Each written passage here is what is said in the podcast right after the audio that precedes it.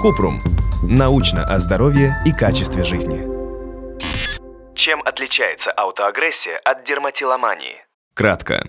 При аутоагрессии человек наносит себе самоповреждение. Таким образом, некоторые люди пытаются справиться с сильными эмоциями или стрессом. На фоне аутоагрессии могут появляться суицидальные мысли. Дерматиломания – это состояние, при котором человек бесконтрольно ковыряет или расчесывает кожу. При этом формируется повторяющийся ритуал – триггер расчесывания или ковыряния облегчения. Справиться с аутоагрессией и дерматиломанией поможет психиатр, психолог или психотерапевт. Подробно.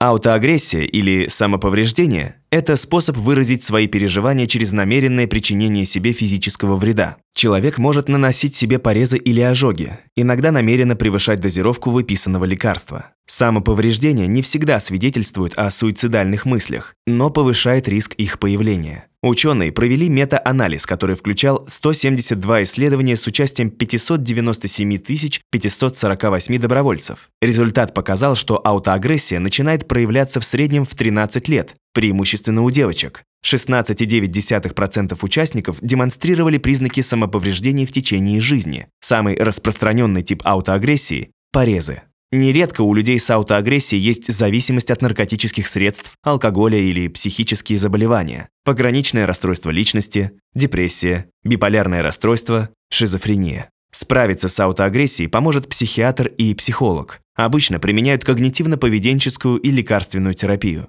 Дерматиломания или экскреционное расстройство когда человек ковыряет, расчесывает, отрывает кожу и не может остановиться. Дерматиломанией страдают от 2 до 5% населения планеты, преимущественно женщины. Это навязчивое поведение часто связано с депрессией или тревожным расстройством, особенно с обсессивно-компульсивным. Расчесы и ковыряние приносят облегчение и со временем превращаются в ритуал. Триггер – расчесывание, облегчение. Однако чувство тревоги появляется снова и возникает навязчивое желание вновь ковырять или расчесывать кожу. Люди с дерматиломанией могут избегать общения, потому что стесняются следов после ковыряний или расчесов, испытывают стыд и вину за то, что не могут остановиться. Также некоторые уверены, что это просто плохая привычка, смущаются своего состояния и не обращаются за медицинской помощью. Помимо психологических последствий, дерматиломания может приводить к инфицированию ран, появлению рубцов и кровотечению. Поэтому лечение нужно начинать параллельно с дерматологом и психотерапевтом. Обычно специалисты используют когнитивно-поведенческую терапию. Иногда выписывают антидепрессанты.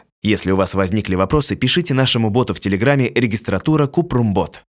Ссылки на источники в описании подкаста. Подписывайтесь на подкаст Купрум. Ставьте звездочки, оставляйте комментарии и заглядывайте на наш сайт kuprum.media. Еще больше проверенной медицины в нашем подкасте «Без шапки». Врачи и ученые, которым мы доверяем, отвечают на самые каверзные вопросы о здоровье. До встречи!